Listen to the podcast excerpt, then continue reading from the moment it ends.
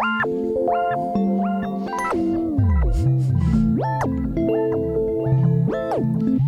Hello everyone, welcome to Inter Radio on Delta FM. Today, we're gonna talk about the way that the education system prepares us for the use of the media. In this show, we will hear different points of view from different countries. Then, we will study the place of the radio in our school. After that, we will listen to a specialist of Berlin's Wall and a chronicle about it. After, we will listen a French journalist. And finally, we will see the portrait of a Swedish journalist. Let's get started.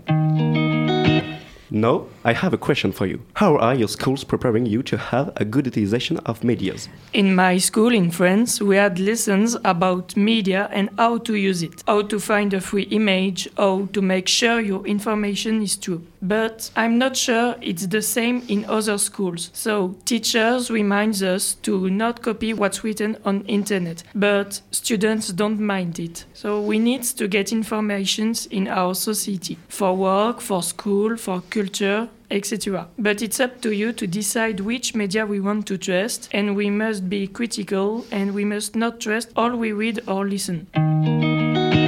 And in other countries, is it different? Yes, in Sweden, in Sweden, the teacher tells the students to use safe and good websites and the source critical when we read text. In a young age, we start to talk about media and how important it is to know which sites we should trust. When we read the news when we do some work in school, media has a big role in our life and we need to go now that there are sites that not have good information. In our school in Denmark, we use media a lot as it is a digital school. We learn a lot about media, what websites to use and what websites not to use. They teach us to be aware of fake news and how to act access if a source is reliable or not. We use media for almost all of our schoolwork, so therefore we are all very aware of how to use media. In Hungary, in my school, we also learn about how to find an image. Our teacher always tells us to get information from multiple pages because the pages maybe don't tell us the truth. Now, Thibaut will talk about the place of Delta FM in the LP2I. We have asked many people about the role of radio in our school. It's clear that media helps to express. Radio is a chance for youth to express what we want, listen some of them. I'm Liz. Um, I think Delta FM is a is a fun thing in the, the high school. Yeah, we need it because uh, we can do a lot of things with it. So we can. Uh, I know some people go to events in uh, all over the France like uh, to Bordeaux, to festivals, yeah. And uh, they can meet a lot of people. And sometimes uh, I I listen to Delta FM when I'm working, and uh, I discover a lot of uh, new music that I, I didn't know uh, before. And the place uh, in itself is uh, is nice because uh, there is not a lot of people right there, and we you can just uh, sit here and work, and it's a quiet place. You can you can listen to music with other people and uh, uh, share your music. Hello, my name is Manon Thompson Wells. I think that uh, Delta FM is important for our school and it's very special, something that only our school has. And it helps with uh, work projects, but it's also somewhere you can go and have your own project for later on, depending on what you want to do as a job. And it's really good for the students and it helps develop um, confidence in speaking, even though it's not publicly, it's still speaking to an audience in a way. And I think it helps a lot of people. Well, hello, my name is Arthur, and uh, I'd like to say about Delta FM that it's a very interesting project and that it's uh, something inherent to the LP2I, and that uh, I think it really adds something to the school project who is to um, do innovations about uh, education and make the students uh, more autonomous and that it really helps in that way and that it can really attract a different public to Delta FM and to the LP2I in, in general. So uh, yeah, I think it really adds something. Thanks, Thibaut, for this interview. Now listen Kayona for the Chronicle of the Berlin's Wall. In the world of freedom, free freedom, the proudest boast is Ich bin ein Berliner. À 5h moins le quart ce matin, premier coup de pioche sur le mur de Berlin. This has been a city physically divided for 28 years, but now it's come together, east and west.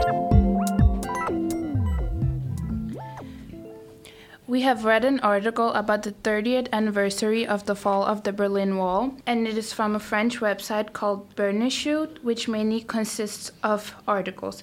The article seems to be from the point of view of an outsider who has not experienced the Berlin Wall for himself. He captures well the idea of what the Berlin Wall was, how it affected the people, and what the fall of the Berlin Wall meant to them. The Berlin Wall was a symbol of war, terror, and it divided the country. But when it fell, people regained their freedom, and Berlin became a country of freedom and opportunity. He explains the emotions that the people affected felt, and this contributes to the fact that he didn't experience it himself and wasn't affected. Thank Kayona. Now Thibaut will interview our specialist of the Berlin Wall. We will listen Walter Pouillet, a specialist of Berlin walls. He has written a book about it. Let's listen his point of view. Hello Walter. Hello. Explain you the history of Berlin's walls. Alors, tout d'abord, le mur de Berlin, c'est trois dates. Trois dates à retenir 1945, 1961 et également 1989.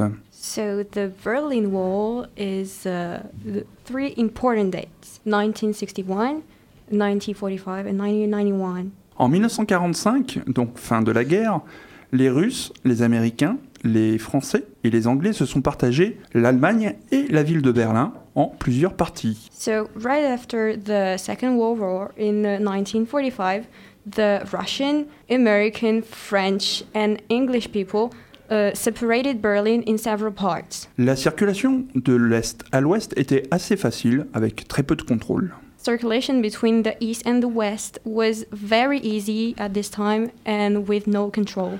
Pendant des années, les gens qui habitaient à l'Est en ont profité d'ailleurs pour fuir du côté de l'Ouest, ce qui a amené euh, malheureusement à un moment euh, aux politiciens de l'Est de décider à euh, tout simplement fermer les frontières. So during this period, lots of uh, people run away from the East to the West, so they felt protected. And so from this, a politician decided to uh, install the uh, border to act, enact face to all these people running away. Les Berlinois ont donc eu la surprise, dans la nuit du 12 au 13 août 1961, de découvrir euh, des soldats à travers euh, toute la ville qui ont donc séparé la ville en deux avec des barbelés.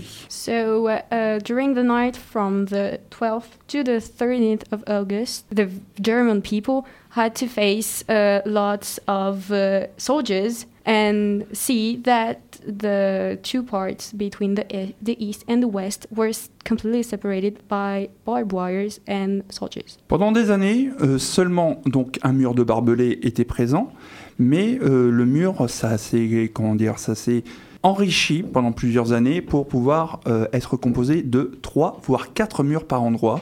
Donc en plus des barbelés, on a pu retrouver des vrais murs en briques qui se sont construits de fur et à mesure. So the time went by, and during the years, uh, we got we got to see not only one wall, but in some parts two, three, even four, to separate, and not even not only barbed wires, but uh, brick walls too. Le mur de Berlin, c'est également ce qu'on appelle le rideau de fer, ce qui sépare l'ouest de l'est, pas forcément que l'Allemagne, mais également donc d'autres pays qui se situent à l'est de l'Europe. So this wall was uh, called the Iron Wall, and so separated completely the east from the west, and was not only a border uh, in the country. Pendant des années, ce mur a permis en fait aux euh, dirigeants de l'Allemagne de l'Est d'éviter que les gens partent vers l'Ouest et la raison invoquée était surtout de se protéger des gens de l'Ouest. So uh, um, the people in power at this time uh, presented the wall uh, to protect the east from the west, but in reality, it was basically to avoid people running away from the east to the west. C'est ainsi que pendant des années, tout un système euh, s'est construit à l'Est et un système qui s'est construit à l'Ouest, avec euh, un système plus communiste du côté de l'Est et un système donc euh, euh, plus fédéral euh, du côté de l'Ouest. By these years of separation, you there were noticeable changes in systems. You have you had more um, a communist side and system in the east, and a more federal system and society in the West. Le système communiste euh, a commencé à chuter dans les années 80. So, so the communist uh, system fell apart during the years 1989, in part due to the explosion of when during the perestroika, and so the British, the communist system fell apart. Il faut savoir qu'à l'époque, les Allemands commençaient à s'enfuir par la Hongrie où le rideau était tombé. So the German people began to run away to Hungary to avoid the, the wall. Le gouvernement a alors décidé, euh, à- via une réunion du parti, de- d'ouvrir les voyages de l'Est vers l'Ouest sans euh, contrepartie. And so, due to that, they've the government decided to open the border between the east and the west. Et c'est ainsi que Günther Schabowski That's why Günther Schabowski annonça lors d'une réunion le 9 novembre 1989 announced on a meeting on the 9th of November no- 1989 que les voyages étaient autorisés sans contrepartie de l'Est vers l'Ouest. that the trips between the east and the west were completely authorized. Alors que le communiqué de presse euh, annonçait simplement qu'il fallait un visa. While the press communique just said that you had the right to do it only with the visa. C'est sur ce malentendu que donc le mur est tombé.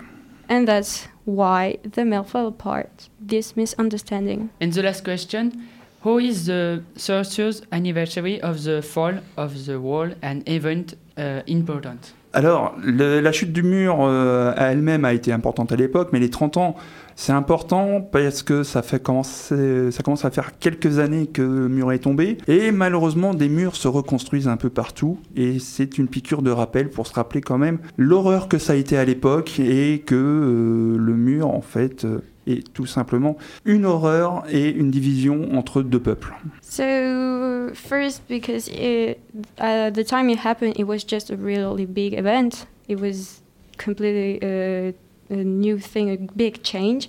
And so, even 30 years later, people are still reconstructing parts of the wall, and it's just to remind the German people and everyone that this is something that was terrible, that was a terrible phase of the the German history, and so to remind them that it was horrific and that it represented division into one people.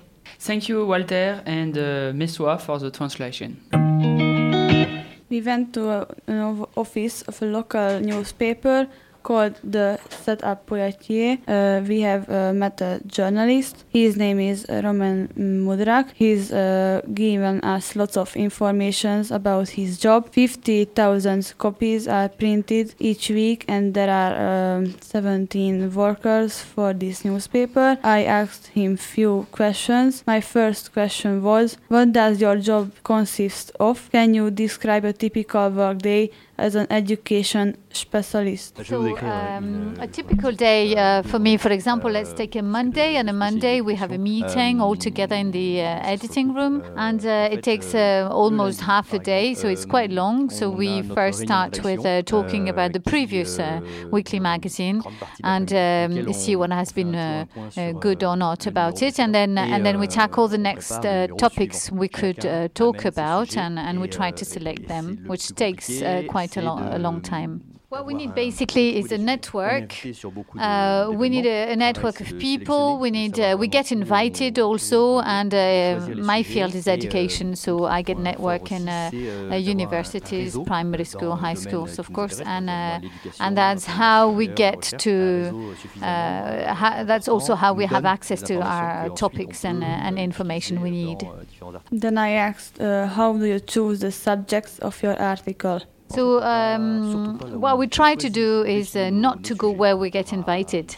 and uh, we prefer resorting to our um, network. We keep in touch we phone, we see each other, and uh, so we know we have them when we need them. But of course, sometimes we have to uh, be on certain uh, events, and uh, we have to cover some events like festivals or something that will happen in Poitiers, and there is no way we cannot be in the place, and because this is the place to be. But uh, we always try not to treat it uh, like the other. I mean, uh, to we try to get a different vision or interview someone we haven't heard anyone uh, anywhere else. Finally, I asked him, How do you make sure that the information you transmit is true? How do you make sure you write the truth? Yeah, our goal is to be closer, as close as, uh, as close to reality as possible. And uh, to do that, we, we ask experts, uh, we cross information, we take the time, um, and, and we try not to rush and, uh, and to make sure uh, what we, what we give to people is uh, as close as possible to reality. And finally, here's the last chronicle by Louis and Maya. We have drawn a portrait of a journalist. Let's hear about this woman. Kim Wall was a Swedish journalist who was born on the 23rd of March 1987 in Trelleborg, Sweden, and was killed on the 10th or 11th of August in Copenhagen, Denmark. Uh, she published articles for Guardian, New York Times, Harper's Magazine, Vice, Slate Foreign Policy and time. Kim Wall had a reputation all over the world and in countries such as such as Haiti, Uganda, and Sri Lanka. Kim Wall got a prize for the best digital reportage in 2016 for a reportage called Exodus, which was about the nuclear test and the climate challenge in the Marshall Islands. She worked as a journalist in the European Journalism Center, Pulitzer Center on Crisis Reportage, and the Ground Truth Project and African Great Lakes Reporting Initiative of International Women's Media Foundation. To conclude our radio show, because of our countries and schools who are not educated in the same way to, to use media.